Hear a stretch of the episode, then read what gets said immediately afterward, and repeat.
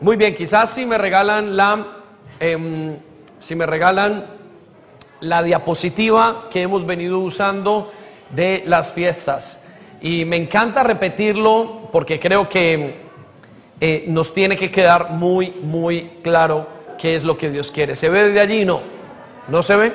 Quizás si apagamos estas luces de acá por un momento, a ver hasta qué punto nos da. No, no te preocupes, Darwin, ellos la pueden apagar desde arriba. Solo las de acá, no, no, solo estas de acá y vamos a mirar. Es decir, no sé si desde arriba saben cómo apagarlas. Espero que sí, porque es un sistema nuevo. Muy bien, solo las del stage. Y vamos a mirar. Se ve mejor, ¿no? Bueno, muy bien. Esperemos que la intentemos así, ya vamos a mirar qué se puede hacer. En fin, eh, comenzamos con la Pascua. Recuerden, Dios tiene siete eventos importantes. Repita conmigo, siete eventos importantes. Muy bien, y esos siete eventos Él quiere que se los celebremos y los recordemos cada año. El primer evento se llama la Pascua y se refiere o fue un cumplimiento con la muerte de nuestro Señor Jesucristo. Fue el Cordero inmolado. Es muy importante que usted lo sepa. El segundo evento se llama Panes sin levadura y es el día en el que el Señor le quitó el poder al pecado. Repite conmigo, le quitó, el poder al pecado. Eso significa ese día y eso celebramos ese día. Y si usted quiere profundizar en eso, podemos profundizar más adelante. Y luego vemos la tercera fiesta, que es la fiesta de las primicias. Y en la fiesta de las primicias encontramos que es el día de la resurrección. Fue el día exactamente en el que el Señor Jesucristo resucitó. Y eso nos indica que la muerte no tiene más poder sobre el creyente. Y quiere decir que algún día vamos a resucitar o cuando el Señor no lo diga. En la cuarta fiesta es la fiesta de Pentecostés y es la venida del Espíritu Santo sobre nosotros y por eso es la constitución de la iglesia. Entonces eso lo vemos en el tiempo de Pentecostés. Y acabamos o estamos finalizando la segunda etapa, la segunda de, las, la etapa de las fiestas proféticas. Repite conmigo, proféticas. Y se constituyen en tres fiestas importantes. Yo quiero que las tenga muy en claro. Las primeras son históricas y estas tres fiestas son necesario que usted las tenga grabadas en su teléfono, en su calendario estoy hablando, las tenga grabadas en un papel, pero sobre todo las tenga grabadas en su corazón. ¿Por qué? Porque estas tres fiestas son las que nos esperan y que tienen y van a dar muy prontamente eh, vamos a dar razón de ellas, vamos a verlas y estamos, eh, eh, mm, esperamos que este año con muchísimo deseo, alguien me preguntaba, pero ¿por qué la iglesia no ha esperado tantos años estos tiempos? Bueno, porque no lo sabían la gran mayoría desde un tiempo, desde el año 200 a 300 para acá, la iglesia fue cambiando todas las cosas que Dios le había dado a la iglesia primitiva. Y parte de eso eran estas fiestas. Pero vemos que Pablo lo sabía, lo celebraba, lo celebró el Señor Jesucristo. Usted se eh, escuchará de, en algunos versículos donde dice, y en la gran fiesta habló el Señor Jesucristo los que vengan a, los que tengan sed, vengan a beber de mí. Se estaba refiriendo a estas fiestas específicamente, a las últimas fiestas. Entonces creo que estaba, y hablando de eso, estaba en un día como hoy. Por eso las fiestas son muy importantes. Sin embargo, entonces nosotros que tomamos de esas fiestas, que son los tres grandes eventos que ocurrirán, los que estamos esperando. Y estamos esperándolos en un orden que nos atrevemos a decir inclusive que es eh, bastante osado de nuestra parte el hacerlo sin esperarlo en esta fecha y de tratar inclusive de decir, van a ser estas fechas específicamente. ¿Y cuáles son esos tres eventos? Son el día de las trompetas, el día en que la iglesia va a ser levantada. Denle un aplauso al Señor por ese momento que va a ser muy chévere. Ese es el momento en el que ustedes y yo esperamos con ansias locas de que pasen. ¿Por qué? Porque es el momento donde vamos a hacer transformados y donde vamos a ver a Dios por primera vez cara a cara. La segunda fiesta es el día o la eh, sexta fiesta, está la número 5, es el día del arrepentimiento y es el tomará lugar en esta fecha el día en el que el Señor regrese a la tierra. Recuerde que como vieron los ángeles, dijo, así como le vieron subir, así mismo le verán volver y pondrá sus pies en Jerusalén y va a comenzar lo que se llama el nuevo reinado mundial o el nuevo reinado universal del Señor Jesucristo. Y aquí comenzaremos nosotros. Pero a partir de esta fiesta llega la fiesta de los tabernáculos. Eh, y esa fiesta de los tabernáculos está comenzando, acaba de comenzar el viernes pasado y el Señor indica acerca de esta fiesta que deberíamos celebrarlas durante siete días y deberían hacerse enramadas. Enramadas quiere decir chozas. Me contaban algunos que son de Chile, que en Chile para esta época, sin saberlos, hacían chozas, eh, o sea, casetas, y se metían y comían debajo de ellas durante estas fiestas. Ahora ellos no sabían, ahora esta generación no lo sabe, pero cuando lo llevaron a Chile, yo sospecho que después de la Segunda Guerra Mundial, el éxodo judío de Europa hacia Latinoamérica llevó tales costumbres hasta el momento se sostienen. Nosotros tenemos una gran cupá allá afuera puesta y queremos que esa cupá sea la celebración nuestra y nosotros ahora somos el templo del Señor. Entonces, ¿a qué se refiere este día de tabernáculos o esta fiesta en la que estamos hoy? Tiene muchos significados. Se le llama el significado de la fiesta de las naciones, la fiesta del gozo, la fiesta del regocijo, la fiesta de la recolección, la fiesta de la luz. Tiene muchísimos significados, pero para nosotros tiene significados tan especiales que nos ayudan a continuar el caminar con Cristo. Eh, usualmente, si no estuviéramos en esta, eh, eh, en esta crisis de pandemia y no tuviéramos que mantener las, los estudios, los, em, las distancias, dentro de la iglesia, podríamos haber tenido el tabernáculo aquí en la mitad y usted se acordará y estaríamos todos al lado de ese tabernáculo. Es preciosísimo, es uno de los momentos más especiales que de las fiestas. Es, decir, es la fiesta del gozo. ¿Y por qué la fiesta del gozo? Bueno, porque Dios nos dará en ese momento la gran oportunidad. Entonces quiero hablarles de qué va a pasar en el milenio. Esta fiesta celebra el milenio. Repita conmigo, milenio. Y el milenio es el tiempo que nos dice la Biblia que durará mil años. La Biblia y la gran mayoría de personas tienen un contexto de ir al cielo con el Señor, pero ese contexto no es necesariamente correcto o no es necesariamente en el tiempo correcto. Dice el Señor que antes o después de su segunda venida pasaremos con el Señor, nos dará el Señor un periodo que se llama mil años o el milenio. Y ese periodo es muy especial porque vamos a poder disfrutar la tierra como nunca lo hemos disfrutado. Entonces parte de su esperanza con Dios no es que solamente usted pueda vivir una vida tranquila, no es que solamente usted pueda tener una iglesia, sino que recuerde es principalmente que usted tenga vida eterna. Repita conmigo, vida eterna. Y esa vida eterna consiste en pasar tiempo con Dios, pero va a consistir en que tendremos un espacio de mil años antes de que lleguemos a ese momento crucial donde vivamos, donde dice el Señor, en unos cielos nuevos y en una tierra nueva. Quiero que vayan conmigo a Génesis, perdón, Primera de Corintios capítulo 15, versículo 21. Voy a enseñarles esto porque es muy importante y porque tenemos que prepararnos. Usted tiene que, cuando vienen estos tiempos, recordar qué es lo que va a hacer el Señor. Y su corazón debe llenarse de muchísima esperanza. ¿Por qué? Porque es lo que la esperanza significa esperar, es lo que estamos esperando nosotros.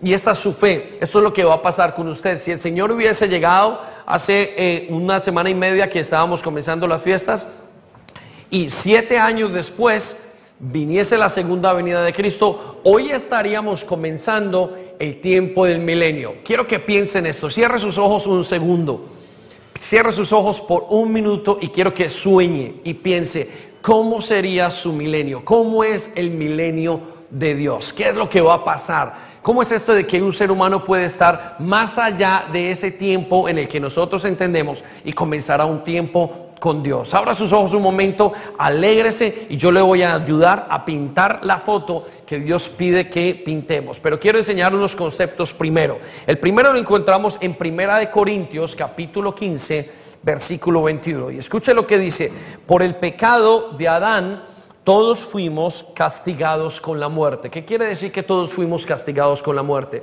Que cuando el Señor hizo el ser humano, el ser humano no estaba diseñado para morir. El ser humano estaba diseñado para vivir en la tierra.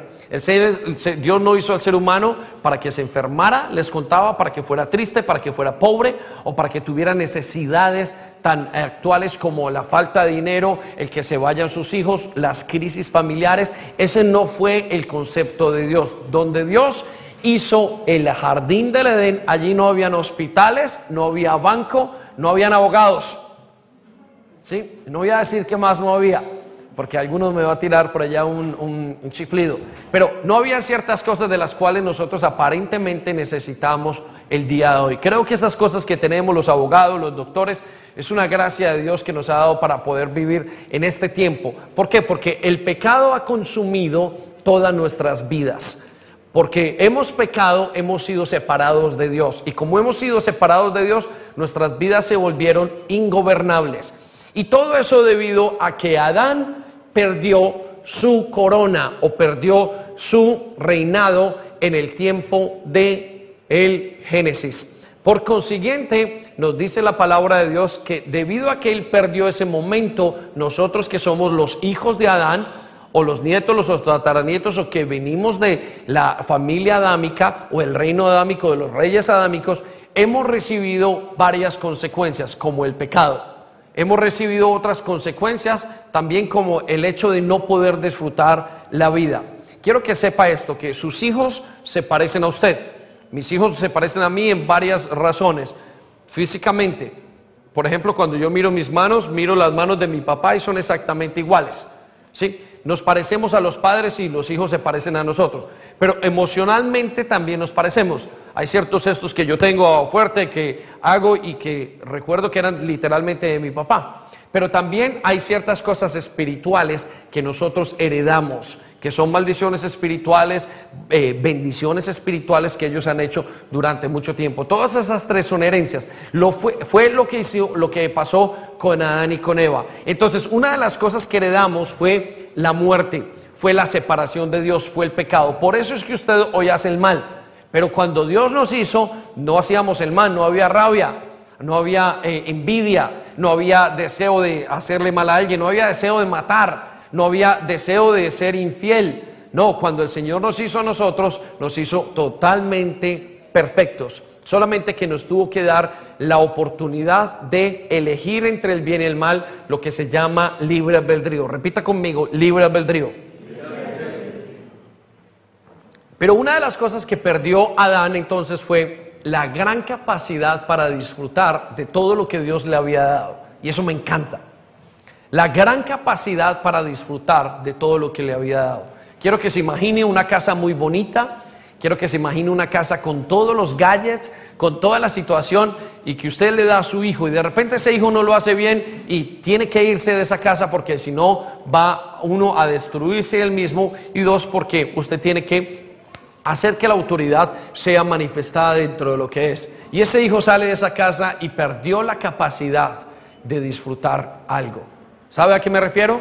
No sé si usted alguna vez ha perdido la capacidad o el momento para disfrutar algo, por alguna razón, porque tomó una mala decisión, porque quizás eh, salió con una pelea, con una situación. Bueno, lo mismo le pasó a Adán y no pudo disfrutar la tierra.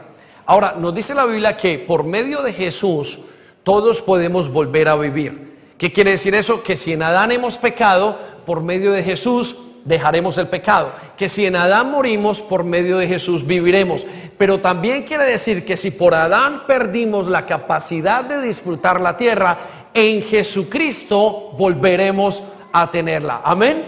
Dele un aplauso gigante a Dios esta mañana. Entonces creo en lo profundo de mi corazón que uno de los deseos por los cuales Dios quiere un milenio es porque quiere que volvamos a disfrutar lo que Adán y Eva perdieron. Mil años, mil años para Dios es un día. Y disfrutando ese momento sepamos cómo hemos de vivir en la tierra. Ahora, el segundo momento o el segundo concepto que quiero que usted entienda lo encontramos en Primera de Pedro capítulo 1 versículo 1. Y entre palabras él dice, yo el apóstol... eh, yo, Pedro, el apóstol de Jesucristo, escribo la carta a los elegidos por Dios. Repita conmigo, soy elegido por Dios. Pero note lo que sigue después de esa palabra, a los extranjeros. La Biblia dice que los hijos de Dios en este momento somos extranjeros en medio de lo que estamos viviendo. Y yo sé que usted y yo lo hemos experimentado muchísimas veces. ¿Por qué lo hemos experimentado? Porque sentimos que vamos en contra de la corriente. Sentimos que somos el patito feo en medio de la gran colección de, patos. Sentimos que somos el pez que va en contra, viviendo contra una gran multitud. Nosotros en este mundo, para ahora y para este tiempo más que todos los tiempos, somos extranjeros. Usted y yo pasamos por esta tierra simplemente esperando que llegue nuestra redención. Y lo vimos hace unos días y dijimos que la tierra entera está esperando que Dios se manifieste. Lo mismo estamos esperando nosotros como hijos de Dios, como hijos de Dios. Entonces, una vez que una persona decide recibir a Jesucristo y tiene la oportunidad y la gracia de recibir a Jesucristo en su corazón, el Espíritu Santo viene y con él viene una nueva identidad. Esa nueva identidad es una manera nueva de hacer las cosas, es una nueva vida en Jesús. Con esa nueva identidad viene un nuevo pasaporte. Usted ya no es ciudadano de la tierra, usted es ciudadano del cielo. Usted ahora tiene una nueva acta de nacimiento. La encontramos en el capítulo primero de Juan, versículos 16 al 17 y al 18, donde dice, todo aquel que cree en Jesucristo, que Jesucristo ha venido, se convierte inmediatamente en un hijo de Dios. En ese momento, cuando usted nace de nuevo, usted tiene una nueva cultura, una nueva manera de ver las cosas. Usted ahora se ha convertido en un extranjero. Es una nueva nacionalidad. Y la nacionalidad es la nacionalidad del cielo. Entonces quiero que piense, aunque usted se vea muy normal, aunque usted se vea muy colombiano, muy ecuatoriano, muy chileno, aunque usted se vea muy gringo, aunque usted se vea muy, muy inglés, aunque usted se vea muy español, lo que quiera, a partir de que usted recibe a Jesucristo y nace de nuevo, inmediatamente le es dada una nueva nacionalidad, una nueva identidad. Por eso nos comportamos de manera diferentes, aunque no hayamos aprendido a manejar esa nacionalidad. Hay unos que no hemos aprendido totalmente a manejar ciertas cosas de nuestra nueva identidad, pero llegará el tiempo donde la usemos al máximo, donde usted le saque el máximo de beneficio a ese pasaporte que Dios les ha dado, ese pasaporte que está sellado por el Espíritu Santo. Por eso Pablo o Pedro se refiere a los creyentes como extranjeros. Y como somos extranjeros, entonces nos dice el Señor, estamos pasando momentáneamente por esta tierra. Repita conmigo, momentáneamente. Más fuerte, iglesia, momentáneamente. Vamos a Juan capítulo 14, versículo 2. Por eso el Señor se atreve a decirnos, el Señor Jesucristo, a decirnos y a compartirnos estas palabras. Y dice, en la casa de mi Padre hay muchas viviendas, repita conmigo, viviendas. En la casa de mi padre hay muchas viviendas. Y si no fuera así, no se los habría dicho o no les habría dicho que voy a prepararles un lugar. El Señor ha prometido que nos va a preparar un lugar. ¿Por qué? Porque somos extranjeros. Ese nuevo nacimiento nos da derecho a un lugar en el cielo. Por eso es que nosotros ya a la muerte no le tenemos problema independientemente de lo que digan afuera, que esto que aparentemente nos va a matar, dice que nos va a matar, ya no nos duele como le duele al mundo entero. El mundo entero afuera está súper asustado. Nosotros no. Porque aunque, como dice Pablo, si es el tiempo de irme, quiero irme, pero me quedo por amor a ustedes. Entonces nosotros ahora estamos en como extranjeros en esta tierra sin temor por eso Dios dijo, lo único que te pido es que ellos tengan gozo en ese tiempo en el que están allí. Usted recordará por allá en el capítulo 16, 17 de Juan, él oraba por sus discípulos y decía, Señor, lo único que te pido es que tengan un gozo, que tengan ánimo, que tengan una pasión para vivir ese tiempo, porque algunos de nosotros no sabemos cuánto tiempo vamos a estar acá y que ya nos iremos a ver a nuestro Padre. Y eso es lo que debe cualquier persona esperar. No hacerlo es decir, no quitarse la vida, sino desear, Señor, ¿cuándo es el tiempo? Porque ya me quiero ir. Como cuando un soldado está de tour por allá en Afganistán o en Vietnam o todos esos lugares donde han estado en la guerra y dice, Señor, ya estamos listos. Cuando venga ese helicóptero me voy contigo. Amén. Dele un aplauso Señor porque eso está muy bueno. Eso está maravilloso. Vamos a Romanos capítulo 4, versículo 13. Esa es la alegría de estas fiestas. La alegría no es lo que usted y yo hemos acostumbrado, nos hemos acostumbrado a que una fiesta es un montón de música y un montón de baile y un montón de alcohol en muchos casos y de comida. No, no, no, no, no, no, no. Eso es equivocado, eso es por fuera. Por dentro, la fiesta de Dios es el regocijo de quién es Él en mi vida. Eso me hace que yo le pueda dar una fiesta al Señor cada ocho días, aunque no haya música. Que usted pueda regocijarse en Él, aunque pase lo que pase. Por eso usted puede estar como Pablo en la mitad de una persecución y decir, Señor, me gozo en ti. ¿Por qué? Porque en Cristo soy más que vencedor. Si ven, la fiesta no es lo que hay afuera. No piense que están como en las fiestas de su pueblo, donde hay una cantidad de cosas colgadas en el techo y donde hay una cantidad de bulla hasta las 2, 3, 4, 5, 6 de la mañana y al día siguiente un carnaval. No, no, no. Fiesta es el deseo, es el gozo de Dios en mi corazón, aunque esté en, una, en, medio de una persecución. Pablo y Silas estaban en, medio de una, de una situación donde estaban encadenados y allá dice la Biblia que adoraron y se gozaron y esos hombres felices ¿Qué pasó? Se abrieron las cadenas que los estaban sujetando en ese momento. Así es que si usted está triste, déjelo ir y cambie esa tristeza por el gozo de saber las buenas palabras que va a decir al Señor. ¿Sabe? A veces le digo a los muchachos, bueno, hoy vamos a comer allá afuera, o le digo a Gabriela, vamos a comer aquí afuera en un sitio, vamos a ir a McDonald's, vamos a ir al burger, y esa niña se pone que brinca, ¡ay, qué alegría! entre todas las cosas, o usted lo ha visto con sus hijos, lo, ha visto, lo hemos visto, cosas que nos dan alegría. De la misma manera, el escuchar lo que Dios va a hacer con nosotros nos debe dar una alegría, dice la Biblia, inefable. ¿Por qué? Porque no se acabará, no se marchita, no hace nada. Es una, una alegría tan gozosa que no podemos ni contenerla. Entonces, ¿la alegría de qué? De que tendremos una morada en los cielos de que tendremos unos nuevos lugares y una nueva vivienda. Así es que si usted no ha comprado casa, no se preocupe, allá usted va a tener un terreno, lo vamos a ver en unos momentos. Ahora, ¿dónde está la base más grande entonces de que nosotros tenemos un lugar en el cielo, un lugar donde vamos a aprovechar? Vaya conmigo a Romanos capítulo 4, versículo 13, y escuche esto con sus oídos espirituales. Pues Dios prometió a Abraham y a sus descendientes, ¿a quién? Y a sus descendientes. Le hizo una promesa a Abraham y dijo, los descendientes de Abraham, sus descendientes van a recibir ciertas promesas. Escuche porque estas promesas son usted, son para usted y para mí. La pregunta es, ¿en qué se relaciona usted con Abraham? ¿Su abuelo, su tío?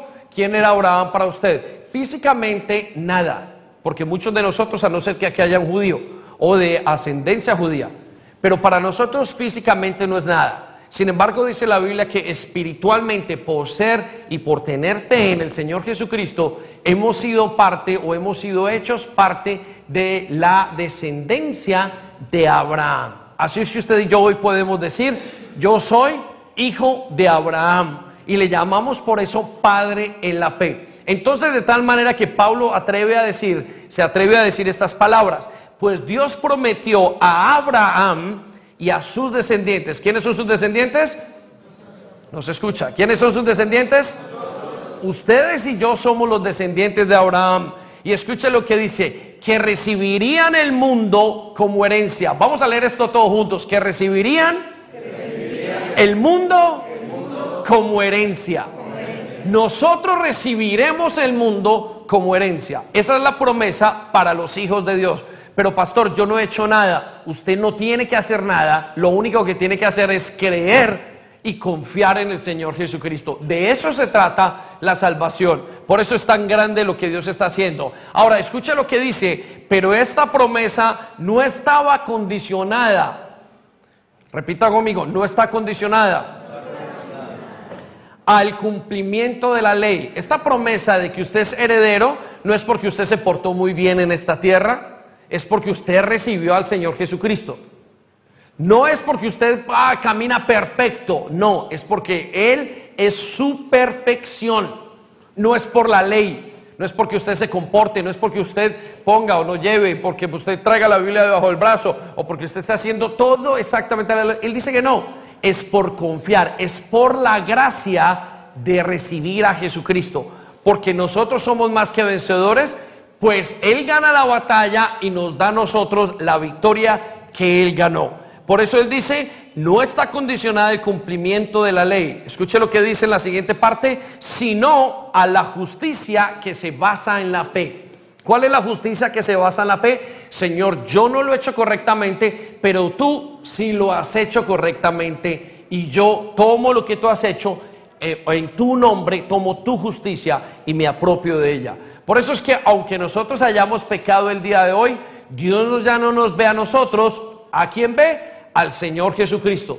Hoy pude haber tenido el peor argumento con mi esposa al salir de la casa y llegar y el Señor dice, yo no te veo a ti, veo al Señor Jesucristo, porque si el Señor me viese a mí, entonces yo tendría que morir. No habría ninguna justificación. Inmediatamente tendría que recibir esa condenación. Pero lo explicamos la semana pasada, que Él muestra su justicia en que habiendo yo sido un pecador, recibió el castigo Jesucristo por mí. Amén. Entonces, basado en eso, tenemos grandes promesas, grandes y maravillosas promesas. Y quiero pintarles entonces con las palabras y con la Biblia en mano, quiero mostrarles cuáles son las cosas que vamos a vivir en este tiempo de milenio. Anótelas por allí porque le van a servir en los momentos de dificultad, pero también le van a servir en los momentos de espera. Primera cosa que vamos a ver, vamos a tener un gobierno único, perfecto. Serviremos a ese gobierno con toda la gratitud y con todo el amor. Es decir, vamos a tener un líder delante de nosotros cuando comience ese milenio. Recuerde, una vez viene el Señor Jesucristo, pone los pies sobre la tierra, entonces Él comienza a ser el gran gobernante porque ya ha venido como rey va a ser el rey del universo. Cuando Él venga siendo el rey del universo, escuche lo que va a pasar, Él va a gobernar. Y va a gobernar desde Israel, y va a gobernar desde Jerusalén, y desde Jerusalén habrá justicia para todos nosotros. Ya no tendremos ni qué pensar, ¿será que tenemos buenos gobernantes? No, la autoridad va a ser regida con todo el poder, pero con toda eficacia para que nosotros la podamos seguir. Quiero que vaya conmigo a Isaías capítulo 11, versículo 5 en adelante. Quédese conmigo aquí en esto, no se vaya para ninguna parte. Escuche lo que dice. Llevará la justicia a quién? El Rey del universo, el Señor Jesucristo, como un cinturón y la verdad como ropa interior.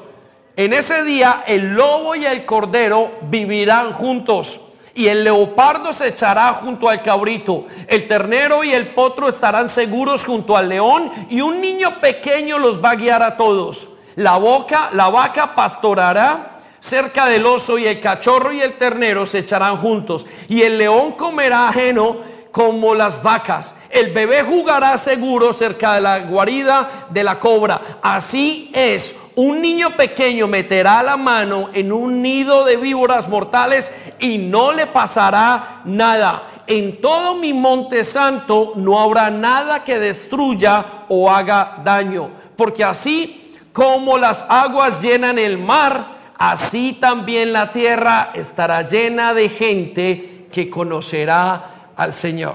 dele un aplauso más, por favor. Esto es maravilloso. Cuando venga el tiempo del milenio, vamos a tener un gobierno y no habrá nada malo.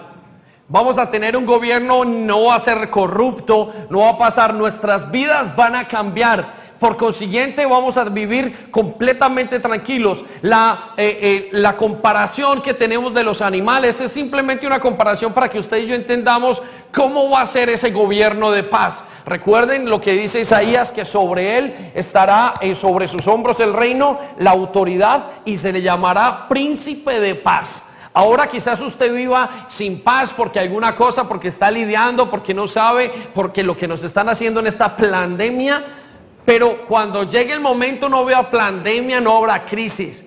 Cuando llegue el momento va a haber paz porque Él reinará y Él reinará con justicia y con equidad el mal no estará en nosotros. Una de las mayores cosas que trae el mal es la, eh, eh, es la, eh, la, demonización. ¿Qué significa demonización?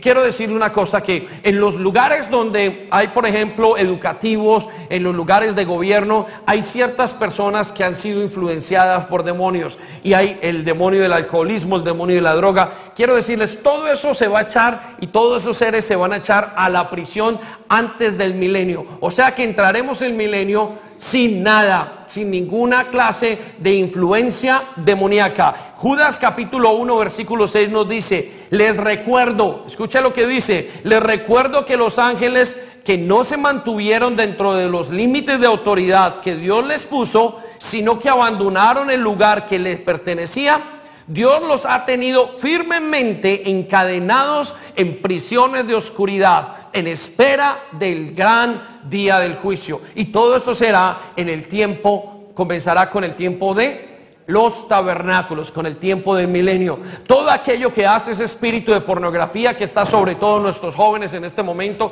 que no pueden soltarse sabiendo que es incorrecto y van y cliquean, ese día no habrá, ese espíritu estará fuera el hombre podrá elegir correctamente. Ese espíritu de seducción que tienen algunas personas para hacer alguna situación ya no estará. Ese deseo de mentir, ese deseo de robar, ese deseo de tantas cosas que viene desde afuera hacia el ser humano, ya no estará más. Quiero que sepa que usted podrá descansar. Si usted es un hijo de Dios, estará batallando internamente y externamente contra estas cosas. ¿Por qué? Porque el mismo Espíritu Santo le está diciendo, no es lo correcto lo que tienes que hacer. Pero cuando llegue ese día, no habrá necesidad de batallar, estarán afuera. Yo sé que hay algunos que quizás ni batallan, pero para aquellos que son hijos de Dios, que batallan continuamente, que dice, Señor, no aguanto esta opresión, no sé qué es lo que pasa, no entiendo, el Señor dice, para esos días habrá días de muchísima victoria y muchísima paz, porque tendremos el Rey del cielo, el Señor Jesucristo, reinando sobre nosotros. Den otro aplauso al Señor. Hoy tenemos que llegar a esta casa de aplausos. La segunda cosa que va a pasar y que es importante entender es que nuestros cuerpos van a ser transformados. Repita conmigo, nuestros cuerpos serán transformados. Primera de Corintios capítulo 15, versículo 35 y 52. Escuche lo que dice. Tal vez alguno se preguntará, ¿cómo resucitan los muertos?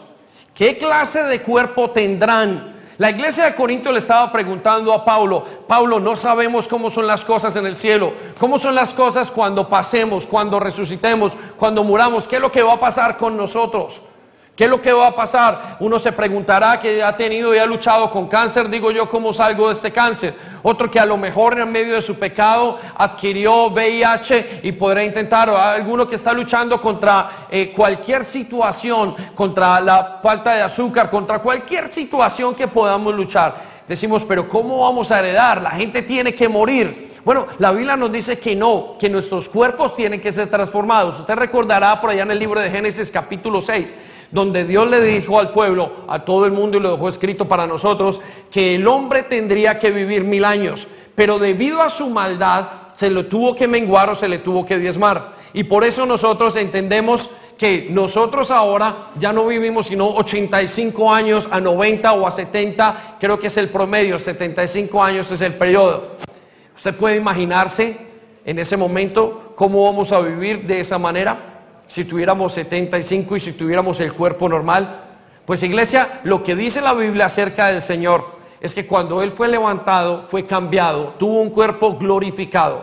Por eso encontramos que el Señor Jesucristo podía pasar paredes, definía o más bien iba en contra de todo lo que nosotros entendemos que es la naturaleza. Nuestros cuerpos van a ser totalmente diferentes, van a ser cuerpos espirituales. Y para eso quiere decir que tendremos que ser transformados. Repita conmigo, transformados. Y en el versículo 52 nos dice entonces, pues en un momento, en un abrir y cerrar de ojos, cuando suene el último toque de trompeta, ¿cuál es el último toque de la trompeta? La segunda venida o la primera venida, perdón, la primera, el arrebatamiento. Cuando suene el último toque de trompeta, porque sonará la trompeta y los muertos serán resucitados para no volver a morir. Quiero decirle esto, que si usted no espera la resurrección, entonces, entonces vana es su fe. Si una persona que es creyente no cree en la resurrección, quiere decir que no cree en Jesucristo. Porque lo que dice el Señor Jesucristo antes de darnos la benignidad, la bendición, la paz y la abundancia, Él dice, primero tendrán vida eterna. Lo más importante en su día a día no es lo que le pase mañana. Lo más importante para usted y para mí es la vida eterna. Eso es lo que el Señor dice. La vida eterna es lo más importante. Por eso algunas personas se confunden con Dios y piensan que Dios los tiene que, y si un día no reciben una bendición económica, pues Dios no es bueno. Si un día Dios, eh, no, no tiene paz, pues Dios no es bueno. Y se confunden de lo que realmente es lo que hizo el Señor Jesucristo. Y lo que hizo el Señor Jesús es que nos dio vida eterna.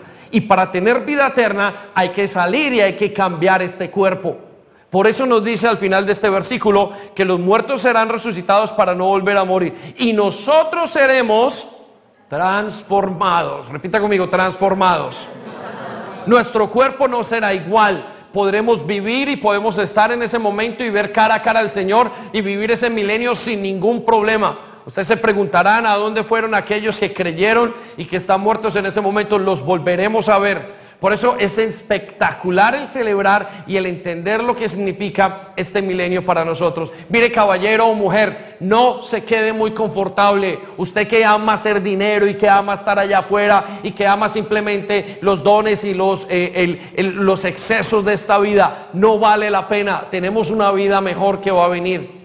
No vale la pena esta vida como vale la vida venidera. La vida venidera va a ser maravillosa. La vida venidera es lo que estamos esperando y es para lo que estamos verdaderamente diseñados. Estamos acostumbrados a esta vida porque hemos nacido viendo lo que vemos, las enfermedades y todo. Pero cuando venga la vida venidera, esto va a ser maravilloso. Dele otro aplauso al Señor grande, gigante, que se escucha en el cielo. Pues la siguiente noticia es mucho mejor. No tendremos que luchar contra el pecado no tendremos que luchar contra el pecado. Romanos capítulo 7, versículo 23. Escuche lo que dice Romanos capítulo 7, versículo 23. Eso es fascinante. Pero hay otro poder dentro de mí. En usted y en mí hay otro poder. Yo sé que muchos esta mañana, ayer, esta semana, lucharon contra ese poder. La Biblia nos dice, nos ejemplifica que somos como, que tuviéramos como dos, no personalidades, pero dos naturalezas. La primera naturaleza es, fue en la que crecimos y en la que nacimos, la naturaleza de Adán. Nosotros nacimos como Adán, pensamos como Adán, actuamos como Adán. Por eso hemos pecado y por eso usted y yo nos metimos en tantos problemas a los 8, a los 10, a los 12, a los 14, a los 16, a los 20, a los 30, a los 50. Tomamos malas decisiones por esa naturaleza. Pero ahora que usted ha conocido al Señor Jesucristo, entró una nueva naturaleza traída por el Espíritu Santo dentro de usted. Esa nueva naturaleza que el Espíritu Santo trajo dentro de usted lo hace ver, lo hace experimentar cosas diferentes, vivir de manera diferente. Seguimos leyendo en lo que dice entonces, pero hay otro poder dentro de mí que está en guerra con mi mente, con la naturaleza de Dios. Ese poder me esclaviza al pecado que todavía está dentro de mí. Pues nosotros todavía tenemos pecado. Y usted se preguntará, pero no Jesús no se llevó el pecado. Claro que se llevó el poder del pecado. El pecado mora en la sangre del ser humano. Entonces, ¿qué fue lo que logró el Señor Jesucristo en la cruz? Llevarse el poder del pecado. Por eso es que usted antes que iba hacia el robo, ahora usted dice, ya no tengo que robar. Y es capaz de parar de robar. Pero una persona que no tenga a Jesucristo no es capaz de dejar de pecar. Nosotros somos capaces de dejar de pecar porque a través de conocer a Jesús, a Jesucristo, el poder del pecado en, ese, en esa fiesta que se llama panes sin levadura es quitado de nosotros. Nos es quitado todo poder y ahora somos libres para comenzar a rehacer nuestras vidas. Eso es lo que dice la naturaleza nueva en usted. Entonces nos dice el Señor, pues ese poder o ese pecado más bien está todavía dentro de mí. Por eso es que tenemos una lucha tan grande. Y usted dice, pastor, pero estaba orando hace dos minutos y me levanté y contesté mal. Pero pastor, le he dicho al Señor que me quite la mala actitud y hoy la tengo. En medio de mí yo quiero hacer algo pero esa naturaleza que lucha contra la naturaleza de Dios, entonces no me lo deja hacer. Eso no quiere decir que usted no sea salvo. Eso quiere decir que usted todavía tiene el pecado que habita en su sangre. Y Dios lo sabe. Y dice, no se preocupen. Escucha lo que dice, versículo 24, pues entonces soy un pobre desgraciado, nos hace sentir de esa manera. ¿Quién me libertará del pecado que todavía está dentro de mí? Mira la pregunta y el planteamiento, ¿cómo voy a hacer yo para quitar este pecado que todavía está? ¿Cómo hago yo para terminar esta lucha? La pregunta que se hacen todos los jóvenes, la pregunta que nos hacemos los adultos hasta que no comprendemos la obra del Espíritu Santo. ¿Cómo hago yo para acabar con esta situación que tengo en mi vida?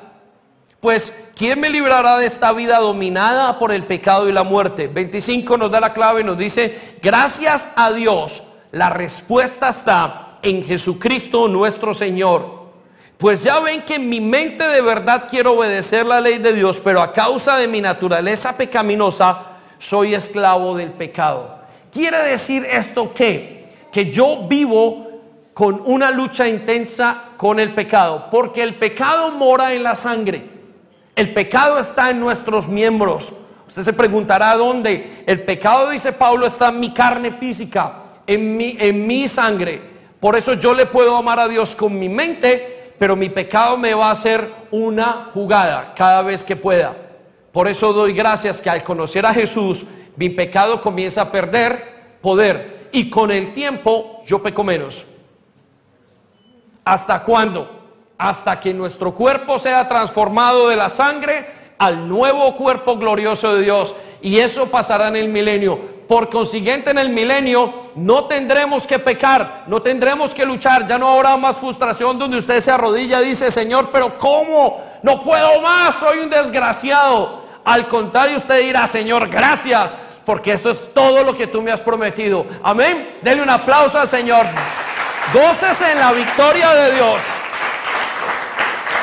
El cuarto punto que les quiero mencionar es que tendremos un lugar geográfico donde habitar en la tierra. Vamos a Apocalipsis capítulo 20, el versículo 4. Tendremos un lugar, una, un lugar. Ya nos dijo que Abraham, en Abraham nosotros heredaríamos la tierra.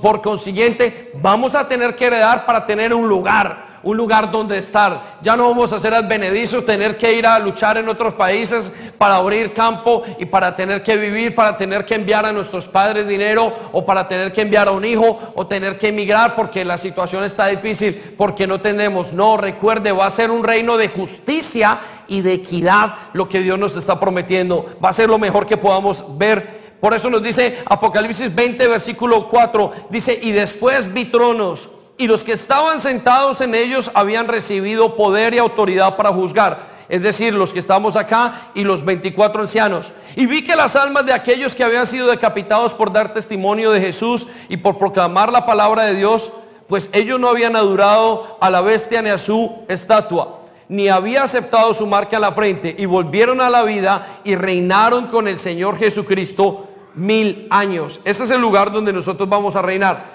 en la tierra. Isaías capítulo 65, versículo 21 nos dice, la gente construirá, hablando de aquel tiempo, de ese milenio, casas y vivirán en ellas. Repita conmigo, construirán, y vivirán en ellas.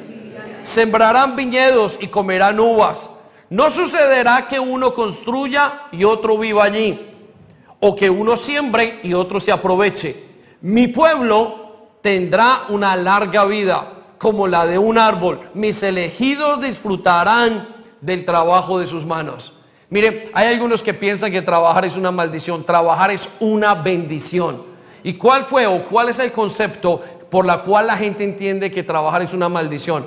Porque Dios cuando le dijo al hombre una de las cosas que tenía que hacer el hombre con Dios, Adán y Eva, tenían que ser fructíferos, efectivos en todo lo que hicieran. Eran creadores innatos, pues Dios es creador. Dios creó todos. Piensen en la cantidad de aves, de frutos del mar, de frutos de los árboles. Piensen en la cantidad de especies que hay sobre la tierra. Nuestro Dios es un Dios creador. ¿Cómo puede usted pensar que Dios no lo ha llamado a crear, a trabajar, a producir? Hombres y mujeres por igual. Dios los llamó a producir en la vida. ¿Cuál es la maldición? No constituye, no se, la maldición no está en que ellos hubieran tenido que trabajar. La maldición se constituye en que ellos se cansarían al trabajar. El Señor Jesucristo vuelve y nos dice, pero mi Padre hasta el día de hoy mi padre y yo hasta el día de hoy trabajamos. Y ese es el trabajo de mi padre, que yo les haga conocer a ustedes la palabra. Escuche, Dios nos ha mandado a trabajar. Por eso la holgazanería, por eso la, eh, la vagancia es, va totalmente en contra del ser humano. Cuando una persona es vaga y no trabaja y no vive para Dios, se debilita por dentro porque pierde su propósito en la vida. De tal manera que si usted está en la iglesia, usted debería tomar las armas y servir, pero pasar por todos los niveles o en su casa. Servir es una bendición, trabajar es una bendición, dar es una bendición, es parte del propósito de la vida del ser humano. Por consiguiente, volvemos a decir, en ese tiempo que vamos a recibir nosotros, una nueva tierra, un lugar, vamos a tener casas y vamos a poder sembrar y poder recoger, tal y como fue en los primeros días. Eso será maravilloso el tiempo con Dios. Amén. Dale un aplauso gigante. Venga, vamos. El siguiente punto es muy importante para usted y para mí. Nos vamos a reunir y vamos a reconocer a nuestros seres queridos que murieron en Jesucristo. No a los que no murieron con Jesús. A los que murieron con Jesucristo vamos a volver a reconocerlos. Vamos a volver a estar con ellos vamos a volver a estar. Si usted se recordará por allá en Mateo capítulo 17, versículo 2, nos dice que cuando Jesucristo se transformó, su cara comenzó a brillar como el sol y su ropa volvió a ser tan blanca como la luz. Y entonces se le aparecieron Moisés y Elías y hablaron con Jesús. Usted podrá entender una cosa después de esto, que podremos reconocer a las personas que estaban porque ellos reconocieron a Elías y porque reconocieron a Moisés. Puede encontrarse usted, volver a encontrarse con esas personas. Qué tristeza nos da cuando no podremos volver a ver a nuestros familiares. Qué tristeza es para el ser humano cuando no pueda volver a un hijo suyo porque no aceptó a Jesucristo. Qué tristeza es porque pensamos que la vida tiene 70 años y sabe que hay una cosa que pasa con la vida, que cuando se nace el cuerpo es joven y la mente es totalmente ciega y se va desarrollando, pero a través de los tiempos el cuerpo va debilitándose, pero la mente se va en, eh, se va en, eh, hay luz en la mente y conocemos. Por eso cuando una persona fallece, muchas de ellas fallecen totalmente lúcidas e inteligentes. ¿Usted puede creer que una persona o que Dios nos haya hecho a nosotros para simplemente morir a los 70 años? No, volveremos a vernos. Y esa es nuestra esperanza. Volveremos a reconocernos unos a otros. Volveremos a ver a aquellos que están en Jesucristo. Le hago una pregunta. ¿Quiénes de ustedes o quién familiares se han muerto en Jesús? Pues usted los volverá a ver. Pero quienes hoy no tienen una relación con Jesucristo, no volverá a verlos. No sé cómo Dios va a quitar el dolor de no tenerlos, pero Dios nos dice que a los que tengamos, Vamos a volver a verlos y los podemos reconocer y diremos, estuvimos con ustedes. Hola papá, hola mamá, ¿cómo estás? Aquí te estaba esperando.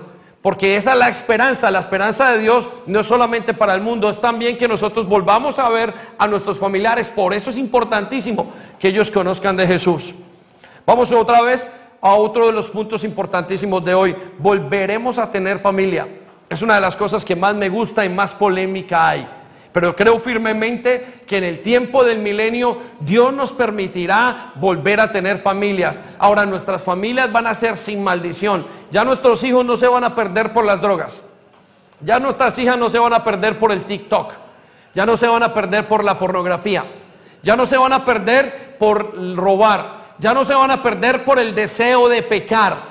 Sino que sus corazones y sus almas no tendrán pecado. Y será una generación diferente. Apláudale al Señor, por favor. Isaías 65, versículo 23. Escuche lo que dice. Y no trabajarán en vano. Y sus hijos no estarán condenados a desgracia. Lo vuelvo a repetir. No trabajarán en vano ¿Qué significa no trabajarán en vano? Que todo lo que hacen por todas las cosas y no dan, intentamos y nos arrepentimos y lloramos y lo hacemos mal y lo hacemos bien y un día intentamos hacer una cosa y nos frustramos como padres y nos frustramos porque están luchando contra el pecado, contra la carne y contra el mundo.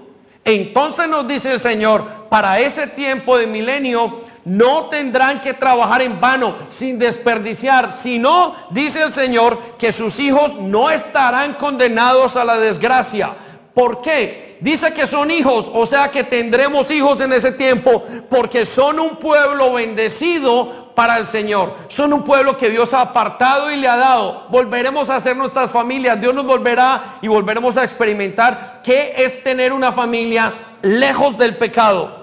Y sus hijos también serán bendecidos. Dele otro aplauso al Señor, por favor. Padres y madres que hoy están frustrados porque no han salido bien las cosas.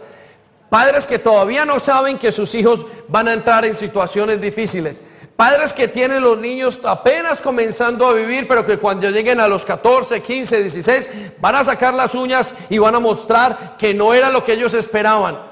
Todos esos padres y los que lo han perdido por alguna situación, porque no han estado con el Señor, quiero decir que el Señor dice, en el tiempo del milenio volveremos a tener hijos y no será para desgracia, será para bendición. Sus corazones se mantendrán y podrán ser tal y como tienen que ser sin necesidad del pecado. Bendito sea Dios por permitirnos conocer estas palabras. Ahora quiero llevarlo al séptimo concepto que es importantísimo y lo encontramos en Apocalipsis capítulo 21, versículo 3. Y es que por fin viviremos abundantemente no tendremos dolor. Al no luchar con el pecado, al no luchar con las fuerzas de Satanás, al no luchar con nuestra propia carne, entonces podremos vivir abundantemente. Sus dones, su vida, toda su identidad va a llevar a flote en todos los aspectos. Usted va a dar lo máximo sin temor a ser incondicional. En este momento hay ciertas trabas que usted tiene a nivel emocional que usted dice, pero ¿cómo paso? Quizás porque todavía no ha confiado totalmente en Jesús. Usted va a tener en ese momento una capacidad de vivir la promesa que hizo en Jesucristo Juan 10, 10. He venido para que tengan vida y para que la tengan en abundancia. Repita conmigo, abundancia. Y por eso Apocalipsis capítulo 21 nos dice, y oí una gran voz fuerte que salía del trono y decía, miren, el hogar de Dios ahora está entre su pueblo y Él vivirá con ellos y Él será su pueblo. Dios mismo estará con ellos y les secará toda lágrima de todos los ojos o de los ojos y no habrá más muerte ni tristeza ni llanto. Todas las cosas ya no existirán más. Y el que estaba sentado en el trono dijo, miren, hago nuevas todas las cosas. Entonces me dijo, escribe esto porque lo que te digo es verdadero y digno de confianza. El Señor estaba prometiendo y dijo, voy a hacer todas las cosas nuevas. Ya no tendrás que sufrir, ya no tendrás que estar en otra cosa, ya no tendrás que luchar contra tus propios deseos internos y no soy bueno, no soy malo contra la autoestima. Dios dice que cuando llegue ese milenio nosotros vamos a poder experimentar toda la plenitud para la cual fuimos hechos. Plenitud física, plenitud emocional y plenitud espiritual. Denle un aplauso gigantesco al Señor. Y por último quiero dejarlos con que veremos a Dios cara a cara. Ese será el tiempo, viviremos con Él. Si usted no ha tenido papá, si usted no ha tenido mamá, puede entender. Y si lo ha tenido y no hicieron los papeles bien, podrá entender. Pero este sentimiento va a ser mucho mayor, mucho mayor de lo que podemos nosotros entender en este tiempo. Y es que el Señor dice que le volveremos a ver volveremos a estar con Él día a día. Cuando oremos, su respuesta estará inmediata en nosotros. Ahorita usted escucha la respuesta, usted ora a Dios y usted dice, Señor, ¿cuándo me contestarás? Y tiene que esperar en su palabra, pues estamos en este mundo y en este tiempo y debido a nuestro cuerpo y las circunstancias en las que vivimos. Pero cuando llegue ese momento, va a escuchar la voz inmediatamente, le hablaremos y Él estará allí y nos enseñará. ¿Puede usted imaginarse caminar con Él en el día a día y Él de alguna manera omnipresente y omnipotente pueda estar con cada uno de nosotros y ministrarnos al corazón a todos los que estamos acá? Y pueda Él decirnos, Señor, ¿y cómo estás? Y preguntarle todas las cosas que tengamos que preguntarle. Sin temor a duda, el Señor nos contestará. Por eso serán tiempos gloriosísimos para nosotros. Con razón dice Pedro que es una esperanza inefable, que es una esperanza especial. Y primera de Pedro capítulo 1 versículo 8 dice, ustedes no han visto jamás a Jesucristo, pero aún así lo aman. Ustedes nunca han visto jamás a Jesucristo, pero aún así lo aman entrañablemente. Y aunque ahora no lo pueden ver, creen en Él y están llenos de un gozo maravilloso que no puede ser expresado con palabras. Y por allá, primera de Juan capítulo 3 versículos 2 nos dirá que eh, ahora no somos lo que vemos, ahora no vemos lo que somos, pero cuando le veamos cara a cara seremos tal y como es Él. Caminaremos con el Señor, seremos ministrados por el Señor, tendremos una relación con, con sentido, una relación con lógica ya no tendrá usted y yo que cerrar los ojos para orar. Ya orar simplemente será hablarle y la respuesta será y Él nos explicará todas las cosas y nos enseñará y nos dirá todo lo que necesitemos saber, tal y como lo hace el Espíritu Santo, pero allí será continuamente y en vivo. Podemos verlo y experimentarlo de tal manera que nos regocijemos en Él. Amén. Dele otro aplauso al Señor. Dios es bueno. ¿Cómo no llegar a este tiempo y experimentar el amor de Dios? Póngase en pie entonces un momento, ¿sí? Y voy a pedirle al grupo de alabanza que se acerque en este momento y, escuche lo que dice Segunda de Corintios, capítulo 5. Segunda de Corintios, Corintios capítulo 5 nos dice, Dios es quien nos ha preparado. Venga conmigo, toda su atención acá. Dios es quien nos ha preparado para este gran cambio, para esto. ¿Podemos apagar las luces, por favor? Dios es quien nos ha preparado para esto. ¿Para qué? Para este gran cambio. Déjeme se lo leo otro, se lo digo otra vez. Dios es quien nos ha preparado para este gran cambio, para esto. ¿A qué se refiere Pablo cuando le dice eso? Dios es quien nos preparó para esto que viene, que se llama el milenio. Dios es quien nos preparó para este milenio. Es Dios quien lo está diciendo. Por eso podemos entender, Dios es quien nos ha preparado para esto. ¿Qué es esto? Es este milenio. Es esta etapa de estar con el Señor, de volver a verle. Esa es toda la preparación. Todo el trabajo de Dios es la preparación para cuando estemos con Él. Tienes que perdonar, esa es la preparación para cuando estemos con Él. Tienes que obedecer. Esa es la preparación que Dios está haciendo para cuando estemos con Él. Dios está en este momento preparando a todo su pueblo para todo lo que Dios va a hacer en ese momento. Y ahora escucha lo que dice. Y nos ha dado su espíritu como adelanto que garantiza Repite conmigo, como adelanto. ¿Qué garantiza? ¿Qué es un adelanto? ¿Qué es una garantía? Es un depósito. El Señor dice, yo les he dado al Espíritu Santo como un depósito en sus vidas. ¿Qué hace el Espíritu Santo? Guía, nos llena, nos da gozo. El Espíritu Santo en ti y en mí son una garantía un depósito, como quien dice, les dejo el Espíritu Santo para que sepan qué devolver. El Espíritu Santo es el que hace milagros, es el que nos separa, es el que nos lleva a toda la verdad, es el que nos hace entender todo lo que estamos haciendo. Por eso Él dice, les he dado el Espíritu como una garantiza o como una garantía o que como un adelanto que garantiza que cumplirá sus promesas. El Espíritu Santo lo vivimos de una manera limitada en este momento, por nuestros cinco sentidos y por nuestro libre albedrío. Pero cuando Él venga, vamos a experimentarle en su totalidad. Vamos a experimentarle en todo. 100% Espíritu Santo. Y no habrá pensamiento que luche contra el de Él.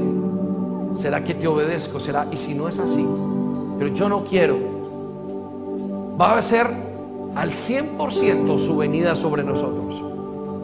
Por eso ahora nos vuelve y nos repite. Para esto los he preparado, para estos tiempos que vendrán. Y en Primera de Corintios capítulo 15, versículo 58, y vamos preparando que es mejor, vamos a cantarles que es mejor un día de su presencia. Y quiero que vaya cerrando sus ojos y se prepare para Dios. Por lo tanto, mis queridos hermanos, y vuelvo a decir estas mismas palabras con el mismo entendimiento, mis queridos hermanos, sigan firmes y constantes. Sigan jóvenes, sigan firmes y constantes. Los ancianos sigan firmes y constantes. Sigan trabajando. No paren. No pares de creer en el Señor. Vuelve a levantarte y a decirle, sigo firme y constante. Trabajando siempre más y más en la obra del Señor. La obra del Señor no es la iglesia totalmente. La obra del Señor también es su vida, es su familia. La obra del Señor es su caminar con Él todos los días. Sigan trabajando en la obra del Señor, desechen su pecado. Sigan trabajando, desechen la morbosidad, desechen la sensualidad, desechen la mentira, el robo, desechen la envidia. Sigan trabajando en el Señor. ¿Por qué nos dice eso? Porque ustedes saben que no es en vano el trabajo que hacen en unión con el Señor. No es en vano lo que haces. No es en vano que dobles tus rodillas. No es en vano que intentes todos los días clamarle a Dios. No es en vano que entregues tu corazón a Él. No es en vano que ayunes. No es en vano que lo intentes y que tus palabras le digan, te necesito. Por eso es mejor que este tiempo, un día en tu presencia, que vivir este tiempo alejado de ti, Señor. Entregamos el ayuno, con alegría te entregamos quienes somos. Esperamos tu venida, que tú regreses que nos lleves a cumplir tus promesas. Gracias por tu Santo Espíritu.